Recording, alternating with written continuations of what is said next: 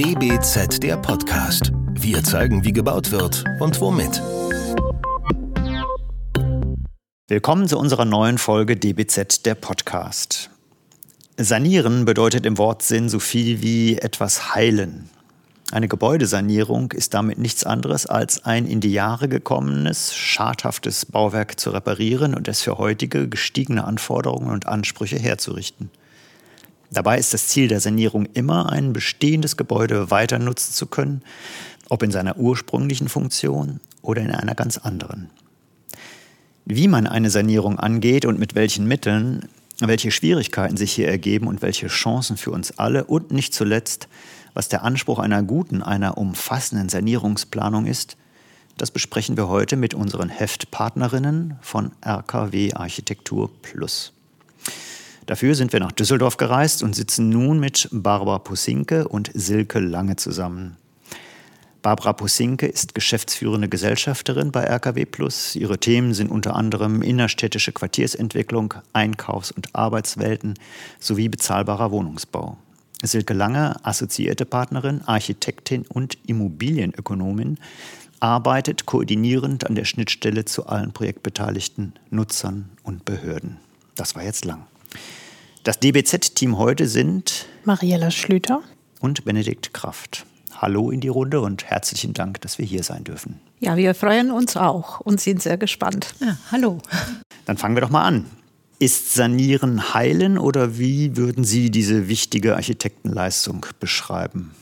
Frau also, Lange ja, äh, heilen ist jetzt nicht unbedingt der Begriff, den wir jetzt so in unserem täglichen Sprachgebrauch hier im Büro verwenden, ne, Barbara? Aber äh, eigentlich trifft es den Kern der Sache ganz gut aus unserer Sicht, weil äh, heilen kann man große, kleine Wunden und äh, natürlich mit ganz unterschiedlichen Medikationen. Und ähnlich ist das eigentlich mit jedem äh, bestehenden Gebäude, das äh, in die Jahre gekommen ist, schadstoffbehaftet ist. Man muss sich intensiv mit der Substanz auseinandersetzen und dann das richtige Mittel finden, um äh, dieses Gebäude weiter zu betreiben, mit einem zusätzlichen Nutzen auszustatten und die Substanz halt langfristig über viele Jahre weiter zu erhalten. Ja, heilend ist äh, auch ein äh, passender Begriff, wobei ich äh, benutze immer wachküssen, den Begriff wachküssen. Ein altes Gebäude wach zu küssen, da ist ja viel mehr Emotion drin und viel mehr Positives drin als heilen. Kommt darauf an, ob das Gebäude eben eine Aspirin bekommt oder Antibiotikumkur. Äh, das ist immer das Maß des Eingriffs in die Substanz. Insofern heilen schon. Ich bin mehr für Wachküssen. Ja, wird mit äh, dem Blick auf die drängenden Umweltthemen aktuell mehr saniert als neu gebaut oder ist das aus Ihrer Sicht, äh, gibt es da gar keinen Zusammenhang? Ja, da sollten wir vielleicht auf so ein paar Fakten zurückkommen. Äh, wir haben uns da schon intensiv mit beschäftigt, weil äh, genau der Umgang mit der bestehenden Substanz wird immer aktueller in Verbindung mit der Klimapolitik. Wir wissen ja äh, mit den äh, Klimazielen von Paris und dem äh, Klimaprogramm unserer Bundesrepublik haben wir bis 2050 ein Mammutprogramm vor uns. Das heißt, wir wollen in den Flächenkreislauf einsteigen und es soll keine zusätzlichen Flächen mehr als Bauland gewonnen werden. Das heißt aber auch, wir müssen rasant unseren Umgang mit Substanz und Neubau ändern weil heute ist es so, dass täglich, ich glaube, 50 Hektar sogar an Neubaufläche dazukommen. Also müssen wir, und die Bevölkerung wächst zur gleichen Zeit überhaupt nicht weiter.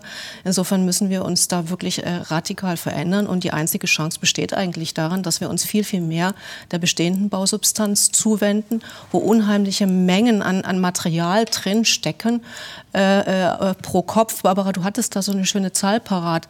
Ich glaube. Ja, wir haben äh, hier in Deutschland jeder von uns nach Professor Sobeck und seine Zahlen 490 Tonnen Baumasse besitzt jeder Bürger in Deutschland. Deswegen äh, sagen wir, Deutschland ist fertig gebaut.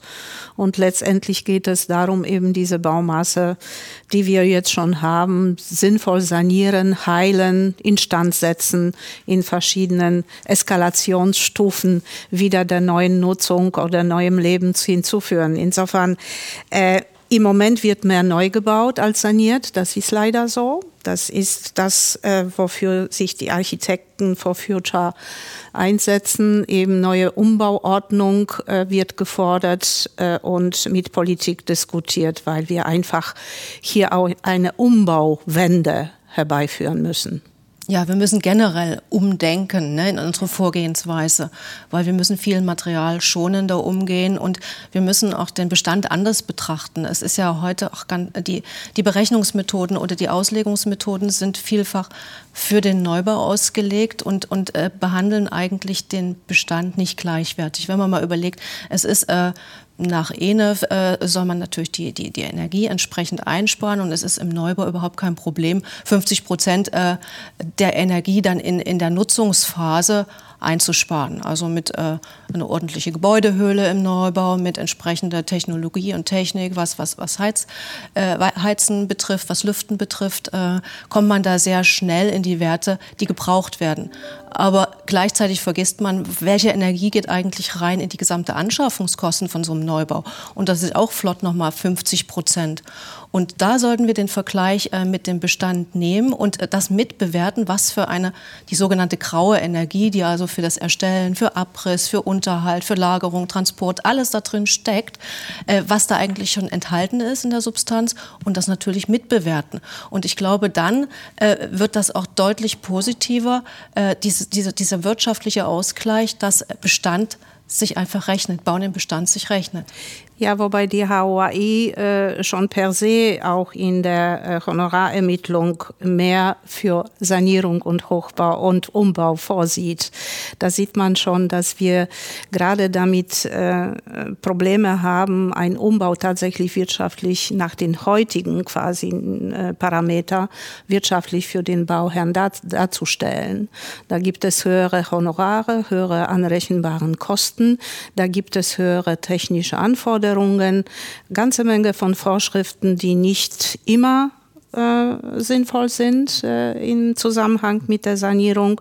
Insofern, es ist ja immer so ein Balanceakt und äh, viel Überzeugungsarbeit mit einem Auftraggeber, ihm einfach die Sanierung schmackhaft zu machen und vom Neubau abzuraten. Und dafür braucht man harte Fakten im, im Grunde genommen. Vielleicht möchte ich danach ergänzen, dass äh, aus unserer Erfahrung heraus es sich herauskristallisiert, dass auch das Bebauen im Bestand, Barbara, weil du gerade diese zusätzliche Honorierung ansprichst über Umbauzuschlag mit zu verarbeitender Bausubstanz, es, es ist auch eine ähm, anspruchsvollere Aufgabe für den Architekten in Bezug auf äh, so eine Fähigkeiten wie, wie Koordination, Abstimmung, von Anfang an ausführlichere Analysen zu machen. Wir müssen also viel früher tief in die Planung rein, diese Bestandsanalyse zu machen und dann nochmal daraufhin die Aufgabenstellung abzuwägen.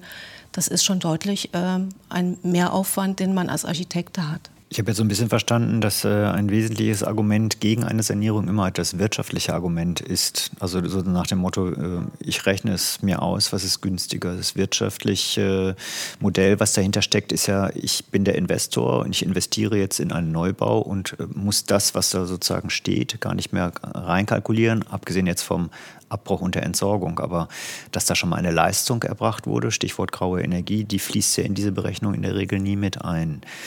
Sie haben jetzt schon erklärt, äh, warum Sie äh, dass sie eigentlich alles sanieren wollten, prinzipiell, wenn es denn irgendwie geht. Darum ist diese Frage, äh, welche Parameter entscheidend sind, an, anhand deren man in, äh, als Architekt entscheidet, Sanierung ja oder nein. Ich glaube, das ist klar geworden. Mich würde jetzt aber nochmal interessieren, wo können sich äh, Architekten denn Hilfe suchen? Also wer, wer kann denn unterstützen? Wer ist denn da der Fachmann oder die Fachfrau, äh, die einem Architekten, der vielleicht auch bei der Komplexität dieses Themas äh, noch überfordert ist, äh, Hilfestellung leistet, der dann auch von, vom Bauherrn sozusagen akzeptiert wird als jemand, der Kompetenz hat. Ja, also diese Entscheidung können wir als Architekt auch gar nicht, oder diese Entscheidungsvorlagen will ich das mal so formulieren, ob äh, abgerissen werden soll oder besser äh, erhalten werden soll, können wir nie alleine treffen. Also dazu machen wir arbeiten selber viel als Generalplaner und wir haben dann in-house ein komplettes Team oder wenn man das als Architekt nur selber macht, holt man sich also externe Fachplaner auf Empfehlung des Bauherrn dann noch mit dazu. Ähm, das sind äh, im Wesentlichen, es geht ja oft um, um, um Brandschutzthematiken. Im Bestand ist der Brandschutz oft nicht mehr so gewährleistet, wie es sein sollte. Es geht um energetische Probleme. Es geht um Schadstoffthemen. Es geht um Tragwerksthemen. Also, und das sagt schon, die, die Fachplaner müssen alle eingeschaltet werden. Ne? Ohne Statiker kriegt man das nicht bewerkstelligt, ob die Konstruktion noch den konstruktiven äh, äh, Brandschutz darstellen kann oder ob äh, die Risse noch reparabel sind oder ob zusätzliche Lasten aufgenommen werden können für neue Nutzungen. Also äh, wir müssen ein ganzes Fachplanerteam da reinnehmen. Und äh, das wird äh, sicherlich äh, sich ändern. Und zwar in dem Moment, wo wir äh, wo wir CO2-Abdruck des Gebäudes mit in Kalkül äh, ziehen in Zukunft. Das heißt, es gibt äh, CO2-Emissionshandel, das wissen wir für größere Unternehmen. Und es gibt natürlich für das Bauwesen eben Ökobilanz und CO2-Abdruck. Und da, in dem Moment, wo das tatsächlich als Dokument eine Bau Bauantrag eines Bauantrages ist oder eine Baugenehmigung ist, wo man sagt, CO2-Abdruck des Gebäudes wird mit in Kalkül genommen, da wird sich es ändern, dann wird es wirtschaftlich, weil dann sind die Investoren eben gezwungen abzuwägen, was ist für mich wirtschaftlicher äh, für die graue Energie mitzubezahlen oder die graue Energie in meine Wirtschaftlichkeitsberechnung mit einzubeziehen. Wir sprachen ja jetzt gerade schon von den ganzen Möglichkeiten an Schäden, die man im Bestand vorfinden kann. Welcher Schaden wird am häufigsten oder muss am häufigsten saniert werden? Es ist genauso vielfältig wie die Immobilien, die wir haben. Aber wir müssen natürlich, bevor wir anfangen, äh, uns da Gedanken zu machen, alles untersuchen. Also wird mit einer Besichtigung gemacht und die ersten Schäden, die augenfällig sind, sind oft natürlich aus einer nicht mehr intakten Gebäudehülle mit feuchte Schäden gegebenenfalls, auch äh, das aus dem Erdreich eine Durchfeuchtung ist. Aber ähm, es sind, wie gesagt, dann diese, diese brandschutztechnischen äh, Untersuchungen. Ist es noch zeitgemäß? Ist, ist das alles äh, auf dem Sicherheitsstandard, wo wir das für die Nutzung brauchen? Brauchen. Wir müssen neuerdings und speziell bei den Gebäuden aus der Nachkriegszeit auch immer intensiv äh, eine Schadstoffanalyse durchführen, weil viele Gebäude aus der Zeit sind mit äh, Asbest, KMF und schlimmer noch mit PCB belastet. Und dort müssen wir Wege und Möglichkeiten eruieren, wie wir diese Schadstoffe aus den Gebäuden herausbekommen können. Und äh, das sind also dann so die wesentlichen Abwägungsprozesse. Und dann kommen natürlich noch dazu, oft ist die Haustechnik überaltert. Also man muss aus dem energetischen Aspekt überhaupt gucken, äh, wie viel neue Technik ist erforderlich, welche Technik macht Sinn. Äh, und dazu brauchen wir natürlich dann auch entsprechende Haustechnikplaner auch noch mit dazu. Das heißt, unser Wunsch oder Anforderung wäre jetzt äh, die äh, geltende Vorschriften, das Konvolut insgesamt im Bestand besser anzupassen, weil das ist jetzt im Moment ein Korsett, der im Grunde kostentreibend ist für den Auftraggeber. Und für uns natürlich Koordination, Koordination aller Fachplaner ist da sehr erschwert, wenn wir wirklich alle, alle äh, Punkte der, äh, der geltenden Vorschriften und Normen ähm, einhalten müssen. Ähm, das ist auch das, was wir vorfinden, steht im krassen Widerspruch mit äh, den Tools der Nachhaltigkeit. Ein Beispiel kann ich einfach sagen, wir müssen in den in den zu sanierenden Gebäuden auch den Schallschutz äh, einhalten, wie ich, äh, wenn wir Büro, Bürogebäuden in äh, Wohnen umbauen und eine, eine 16 Zentimeter Decke, Betondecke, die konstruktiv notwendig ist, müssen wir aus Schallschutzgründen mit 32 Zentimeter Stärke ausbilden, nur um den Nachbarn einmal im Monat nicht hören, nicht zu hören. Das heißt, wir verdoppeln die Masse um einfach die Schallschutzvorschriften im Wohnungsbau einzuhalten. Und das ist natürlich ein krasser Widerspruch zur Nachhaltigkeit, weil wir gerade da mit den Geboten der Suffizienz, also der Zurückhaltung, uns dem, äh, der Sanierung oder dem Umbau stellen müssen. Das heißt, wenn ich noch ergänzen darf, äh, wir werden natürlich äh, nicht einsparen können, dass wir in diesem interdisziplinären Team wirklich alle Untersuchungen, die notwendig sind, durchführen. Aber wir stellen da natürlich immer Defizite fest, äh, was, was kann dieses, dieses Gebäude leisten und wie viel Aufwand ist notwendig, um es auf die aktuellen Gesetzmäßigkeiten hundertprozentig anzupassen. Das ist oft ein krasser Widerspruch und dann muss man abwägen, wo man Abweichungen äh, äh, in die Wege führen kann, die, man dann, die dann auch allgemein konsensfähig sind. Also man muss sehr viele Beteiligte, angefangen natürlich von den genehmigenden Behörden, der städtischen Feuerwehr, den Nutzern an sich selber, die natürlich möglichst einen hohen neuen Standard haben möchten. Und äh, das sind dann Abwägungsprozesse, wo man sehr überzeugend, natürlich auch mit einem tollen Konzept kommen muss. Aber wir brauchen natürlich eigentlich flexiblere, flexiblere Rahmenbedingungen, um dann nicht jede kleine Abweichung äh, äh, exemplarisch beantragen zu müssen und dafür überzeugen zu müssen. Also man sollte jetzt nicht so sehr viel ähm, äh, konkrete äh, äh Vorgaben machen, was Werte betrifft, was Höhen betrifft, äh, was Maße betrifft, sondern eher Zielvorstellungen formulieren, die man vielleicht mit, äh, in, in einem größeren Rahmenbedingungen genauso gut äh, mit alternativen Mitteln erreichen kann. Wenn wir von Heilung sprechen, das vielleicht wäre sinnvoll zu sagen, also das, was wir uns jetzt vorstellen, dass jeder zu sanierende Objekt so einen Ärztebrief bekommt. Ärztebrief, in dem man eben die Diagnose äh, äh, ganz spezifisch auf dieses, diese Problematik von Architekten erarbeiten lässt und unten drunter ist die Empf Empfehlung der Medikation. Und das wird wirklich ähm, Fall zu Fall wird das eben anders aussehen. Es wird, wird nicht so uniform, wie das heute der Fall ist, sondern eben angepasst. Die Medikation ist angepasst an konkrete Beispiele, die wir auf unseren Tischen haben. Da wäre ja dann auch sicherlich nützlich, das, woran man jetzt arbeitet, dass man versucht, den Bestand sozusagen dahingehend zu analysieren, wie er denn äh, beschaffen ist. Also was, was er für eine Materialität hat, wo die Schwächen sind, wo die Schadstoffe liegen. Ganz also genau. diese Kartierung. Ganz genau. also diese Bestandes. Kartierung ist sowieso das A und O und eigentlich der, der erste Akt, den man bei so einer äh, Sanierung oder Revitalisierung angehen muss. Man Wen muss sehen Sie denn da in der Pflicht? Wer müsste das äh sozusagen lostreten, initiativ? Äh, also wir als Planer müssen darauf aufmerksam machen, wenn es nicht ausreichend Bestandsunterlagen gibt. Aber das, es ist natürlich der, der Eigentümer der Immobilie, die das dann veranlassen müssen. Also diese Bestandsaufnahmen erstmal des Gebäude, Gebäudes, aber wir brauchen halt zukünftig noch ganz andere Analysen. Schadstoffkataster ist jetzt mal das eine von diesen Schäden oder Schadenskataster, aber wir brauchen auch ein Materialkataster und wir brauchen äh, im Prinzip eine genau Gebäudekartei, wie Produkte zusammengefügt sind wie man die eventuell auch wieder auseinandernehmen kann und äh, recyceln kann. Äh, Sie haben selbst äh, einen Podcast äh, schon veröffentlicht, was ich ganz spannend fand. Oh, schön. Ein Fan. Wunderbar. Ja, ich kenne die alle. Und zwar mit, dem, äh, mit der Materialfachplanerin. Mhm. Ich weiß nicht, ob Sie sich erinnern. Auf jeden Fall, ich habe das wirklich mit großer Aufmerksamkeit gehört, weil gerade das wird jetzt kommen.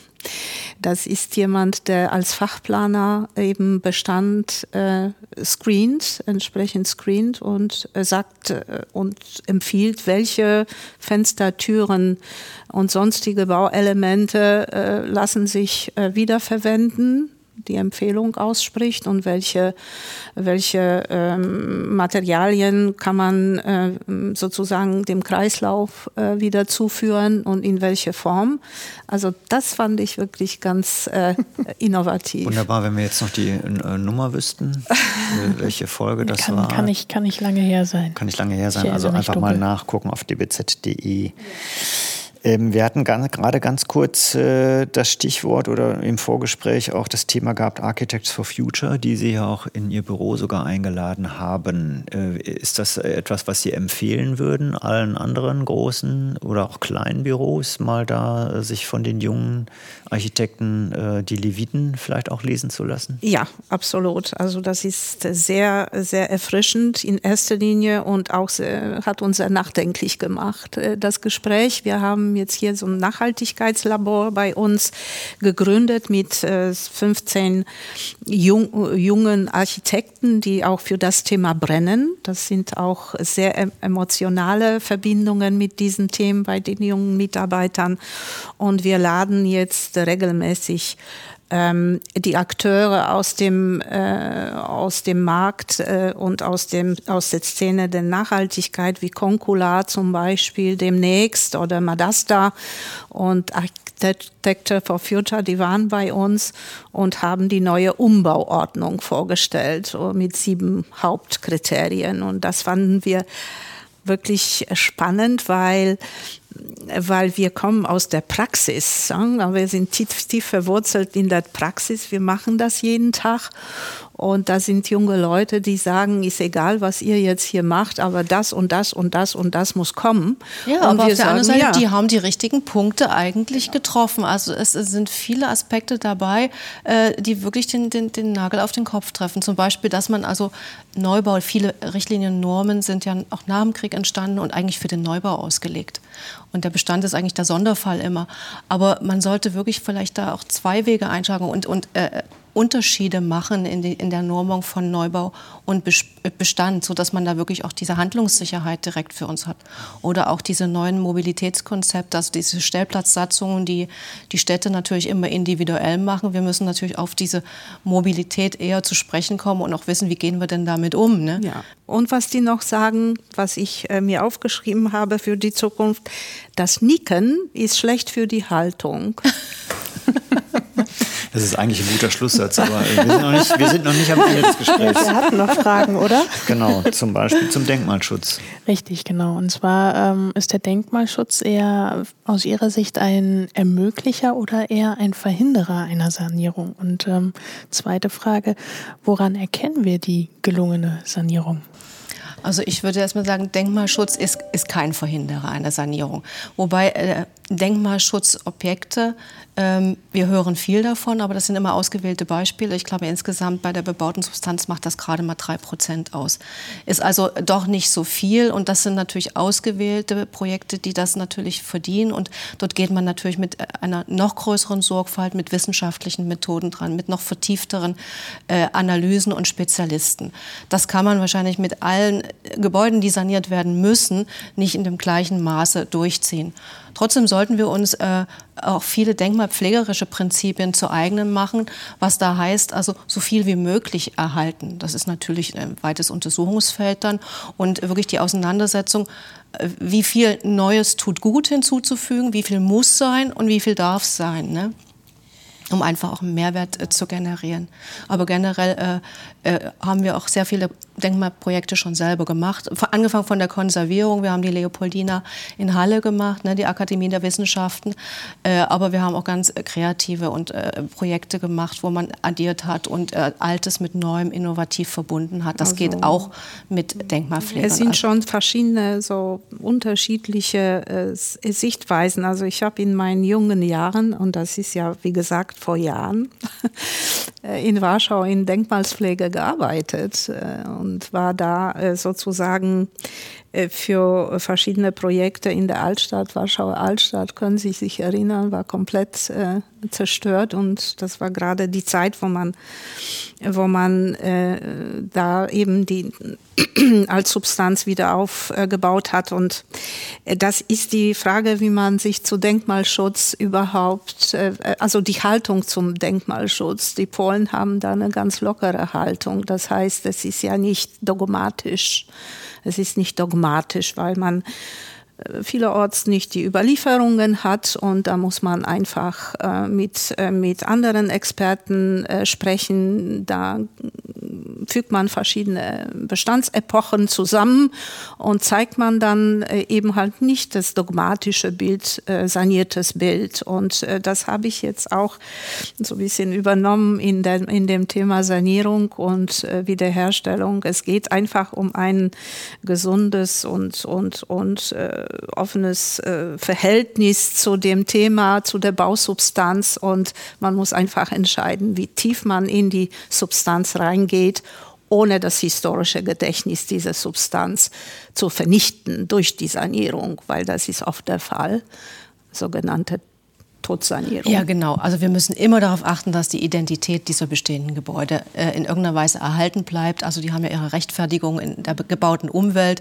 Die kommunizieren mit der Umwelt, ne? also strahlen was aus, kriegen was zurück. Und äh, wir sollten so weit wie möglich äh, unsere gewachsene Landschaft, das ist ja auch etwas Geschichtsträchtiges, was, was jedem Menschen angenehm ist, ne? wenn er da durch diese Vielfalt durchgeht und auch Geschichte ablesen kann, äh, beibehalten, diese Wiedererkennungswert. Und äh, also das ist unser großes Plädoyer, dass man also Gebäude nicht tot saniert, ne? Barbara, wie du es gerade gesagt hast. Und äh, dicke Hülle drüber zieht, möglichst immer dickere Wärmedämmung draußen drauf pappt. Also das kann nicht der Weg sein. Ja. Jetzt äh, habe ich mir vor ein paar Wochen die Mulde-Halle in Mannheim angeguckt, die ja zurzeit mit der Wüstenrot-Stiftung ähm, denkmalgerecht saniert wird. Und da ging es um das probeweise Instandsetzen, so nannten die das. Die wir greifen an bestimmten Stellen ein, die sie dann ausprobieren, um das dann möglicherweise äh, auf das Gesamte dann übertragen zu können. Sehen Sie äh, so einen Ansatz äh, im, im, Hauptarbeitsfeld der Sanierung ähnlich, dass Sie da Erfahrungen sammeln, dass Sie auch mal was ausprobieren, im Rahmen leider, weil die Normen da vielleicht auch bestimmte Dinge vorgeben, aber wo Sie das auch nachhalten und sagen, ja, da in dem Projekt hat das sehr gut funktioniert, das können wir weiterentwickeln, wir holen da noch einen Fachmann so und so rein. Ist das so ein, so ein, so ein Probe- Gebiet, auf dem man so ein Experimentierfeld auch, äh, wo, wo ein Büro sozusagen Kompetenz entwickeln kann und äh, vielleicht auch diese Kompetenz weitergeben kann. Das wäre traumhaft. Ja, traumhaft. Das, das wäre traumhaft, ja. wenn wir das, was wir denken, ausprobieren könnten, generell. Also das äh, würde ich mir sehr wünschen, vor allem im, im Bereich der Sanierung und, und äh Heilung, weil äh, wir, wie gesagt, wir, wir äh, müssen die Möglichkeit bekommen, die geltenden Vorschriften zu interpretieren. Die sind im Moment, also die Interpretation von den Vorschriften ist nicht möglich. Die sind da und Schluss. Und die müssen sozusagen angewandt werden. Das äh, ist eigentlich nicht zeitgemäß. Das ist nicht zeitgemäß. Aber dieses Experimentieren wäre ganz toll. Ich würde mir das manchmal auch bei uns im Büro wünschen. Äh, früher hatten wir eine Modellbauwerkstatt. Äh, heute machen wir das nicht mehr selber. Aber wenn man als Architekt auch selber ein bisschen anpacken könnte, basteln könnte, noch besser ist es natürlich mit Handwerkern vor Ort, die auch ihre Erfahrungen haben, das machen kann. Leider bieten natürlich in der Regel ähm, Projekte, wo wir den Auftrag zu haben, oft nicht diese Rahmenbedingungen den Zeitraum und die Möglichkeiten. Wenn man den entsprechenden Bauherr hat, mit dem man das vereinbaren kann, kann man das alles ausprobieren. Wir sind jederzeit dabei. Aber das klappt natürlich nicht immer. Aber, Aber da denke ich mir, RKW Plus ist so ein großes Büro, die müssen sich doch auch kleine Forschungsprojekte leisten können, wenn sie schon hier so ein kleines Think Tank äh, sozusagen in dem Bereich sich heranzüchten oder beziehungsweise den einfach zulassen.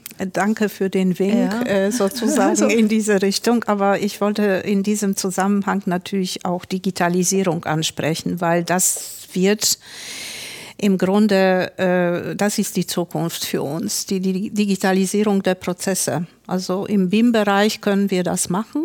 Und bestimmt äh, können wir auch so die Computer füttern bzw. programmieren, wo der Bestand aufgenommen wird. Materialfachplanerin gibt die Materialien rein und ganze Beschreibung der Bausubstanz, die wird sozusagen in BIM-Modell eingegeben und am Ende wird das sozusagen aus dem Computer generiert, welche, welche äh, Maß am, am, an, an Neubau beziehungsweise welche Maß an Ergänzung kann das Gebäude, soll das Gebäude erhalten. Also ich sehe das eine große Chance in der Digitalisierung und in den äh, dreidimensionalen Aufmaß der bestehenden Substanz. Naja, und in der Praxis machen wir es natürlich auch so, wenn wir uns Dinge überlegen, wie man was sanieren kann. Wir suchen uns dann natürlich auch Praxispartner und sprechen ganz konkret auch mit ausführenden Firmen, was für Möglichkeiten es gibt. Und die einzelnen Hersteller haben dann auch ihre Laboratorien und dann lassen wir natürlich auch Muster anfertigen.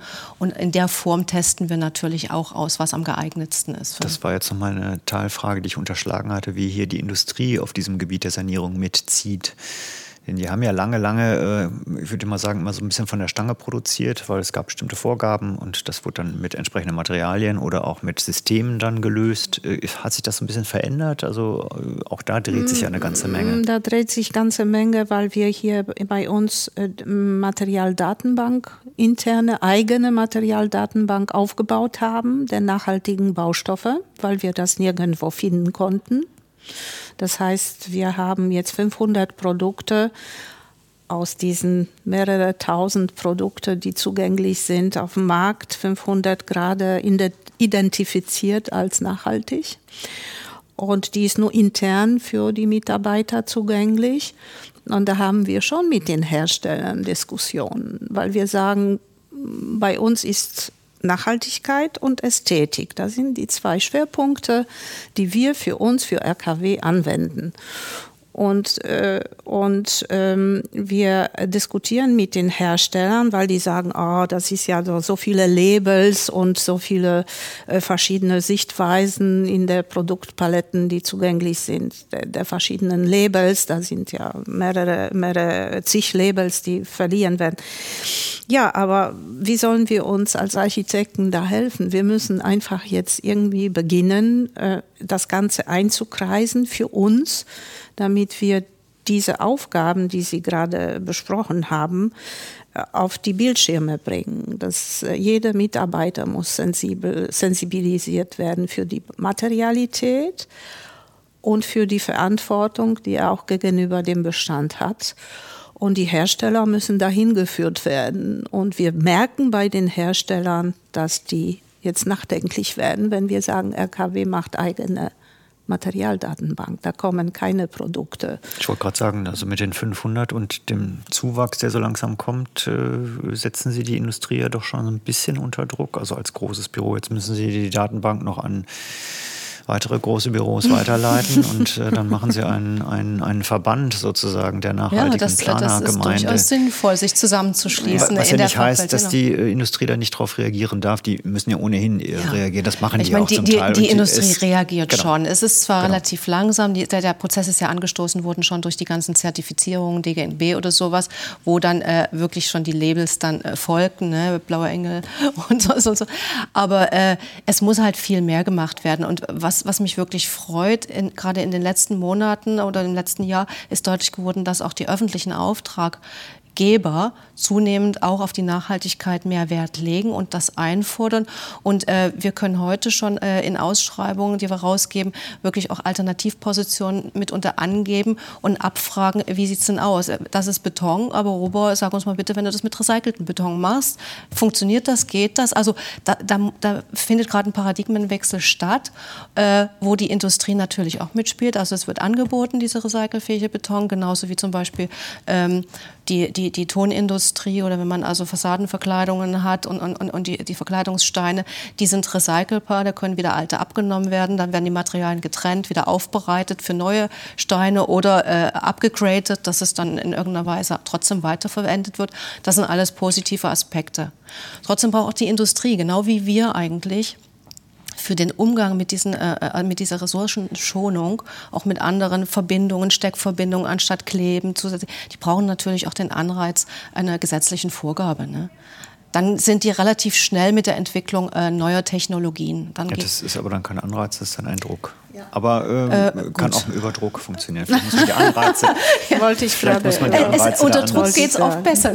Also äh, im, im, Moment, im Moment ist Industrie, äh, Bauindustrie und der Gesetzgeber so diejenigen, die sich so sperrig äh, da verhalten in diesem in diesem oder die vielleicht noch etwas äh, äh, länger brauchen. Der Prozess ja. ist angestoßen, aber äh, ja, also wenn man wir sind da aber gute Dinge, dass sich da was Ver tut. Verband der deutschen Industrie bin ich mit denen also im Clinch sozusagen, weil ich einfach versuche, die, äh, die Diskussion mit denen zu starten zum Thema Nachhaltigkeit, vor allem auf der Baustelle, weil das ja das größte Müllproduzent äh, schlechthin ist, jede Baustelle. Das ist wirklich verheerend.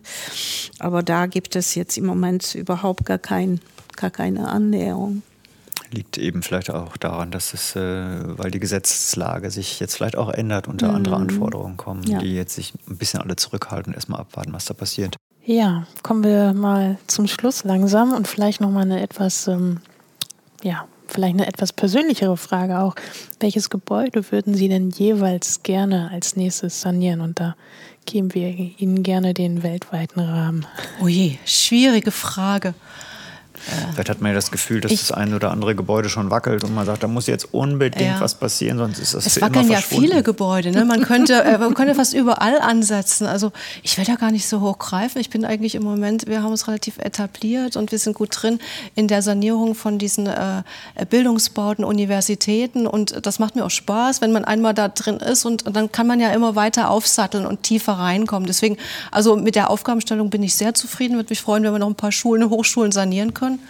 Aber es gibt tatsächlich äh, was, worüber ich mir Gedanken gemacht habe, wenn Sie hier durch Deutschland fahren und mal durch die, die Landschaft äh, und die, diese dörflichen Ensembles sehen. Es gibt so schöne eigentlich Straßendörfer, Angerdörfer oder sowas. Aber vieles, gerade in diesen etwas entlegeneren Gebieten, sprich Eifel, weiß nicht, Thüringer Wald, äh, ist, äh, es sieht aus, also die jungen Leute sind weggezogen, es ist dem Verfallpreis gegeben oder mitunter teilweise Wildwuchs. Also äh, mir wird es unheimlich Spaß machen, jetzt ganz unabhängig auch von der jetzigen Flutkatastrophe in der Eifel, wenn man einfach mal so ein geschlossenes Dorf in der Eifel wieder schön sanieren könnte, lebenswert machen könnte. Das mit nachhaltigen Materialien und äh, weil der Trend geht auch wieder zurück zum Land und wir müssen Stadt und Land gleich behandeln. Das sind zwei gleichwertige Lebensräume, die lebenswert sind und sich äh, ergänzen. Da findet ein Wechsel statt und äh, unabhängig jetzt auch von der Digitalisierung, die flächendeckend auch in diese Bereiche muss und äh, und die, äh, also die, der Anschluss von Infrastruktur weiterhin gegeben sein muss. Also das wäre noch was, würde mir sehr viel Spaß machen. Ich würde gerne Remscheid-Lennep sanieren. Oh, das ist nett. Und das ist ja auch so fast so ein bergisches Dorf, Kleinstadt. Remscheid das ist eine große Aufgabe. Rem, Remscheid-Lennep sanieren und mit dem Karstadt-Gebäude inklusive dieses Tietz-Gebäude, weil es seit Jahrzehnten leer steht. Okay, und das ist eine Sache, die Sie auf dem Tisch auch haben. Äh, Habe ich leider noch nicht. Noch nicht, okay, Sie Nein. angeln noch. Ja. Also das würde mir wirklich äh, Spaß machen, weil das ist ein wirklich äh, geschlossenes Organismus mit äh, ganz tollen Bergischen Fachwerkgebäuden, ja, genau, ne? genau. Und, das, also das ist und vor allem als Quartier, ne? das ist wirklich äh, eine Aufgabe. Ja, dann äh, bedanken Benedikt und ich uns ganz herzlich bei Auf Ihnen für Ihre Zeit, äh, auch dass Sie ja, genau. Im Namen auch von unseren Hörerinnen natürlich. Danke für den professionellen Einblick heute ähm, in ein, wie wir auch im weiten Gespräch gemerkt haben, sehr ähm, ja, unterschiedlich äh, zu betrachtendes Thema. Ähm, und sagen Tschüss. Ja, tschüss. Auch vielen, vielen Dank. Dank. Hat vielen Spaß Dank. gemacht. tschüss. Hat Spaß gemacht, ja. Danke. Das war der DWZ Podcast. Wir zeigen, wie gebaut wird und womit. Entwickelt wird der Podcast von der gesamten DWZ-Redaktion. Wenn ihr unsere Arbeit unterstützen möchtet, könnt ihr das am besten, indem ihr unser DBZ-Magazin abonniert und unserem Podcast 5 Sterne verleiht. Der DBZ-Podcast wird von unserem Tonmeister Lynn Meisenberg abgemischt. Mehr Informationen gibt es auf dbz.de.